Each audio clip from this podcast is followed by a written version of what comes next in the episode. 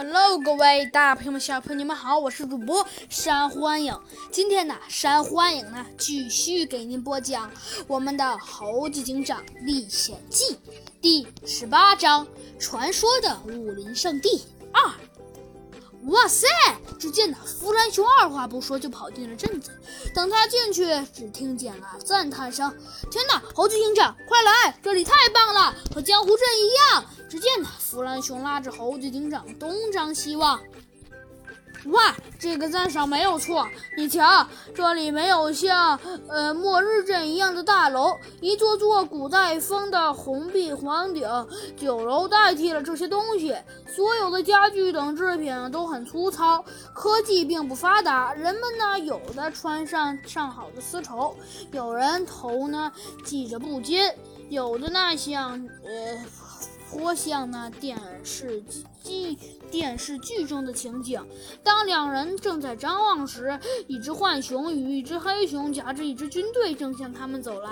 猴子警长注意到了，点了点弗兰熊，听见了，连忙跪下来向浣熊他们解释道：“大人，行行好，别揍我们，我给你们铜板，快走吧。”猴子警长啊，无奈的也转过身去，装作不认识他。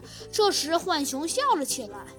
浣熊看上去已经很老了，两道白胡须挂在嘴边，穿着普通的古装，手里握着一光金根金光闪闪的法杖。而一旁的黑熊大约有十五六岁，手脚绷着腰带，高大帅气。露丝，呃，稍微呢露出了一丝冷漠。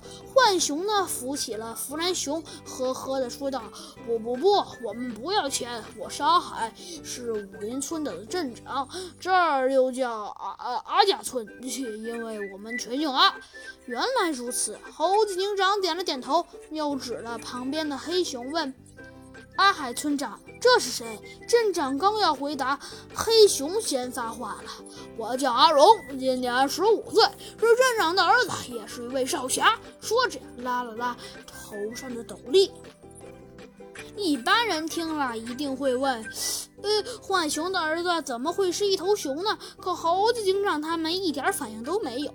看见他们的样子，黑熊阿荣挠了挠头，说：“呃，其实我是被我爸爸捡来的孤儿，那时候我才刚没满一个月，以后就被他收养了。”哦，只见呢，弗兰熊答了一句：“哦，对了，我忘了告诉你们，我们这有一习俗。”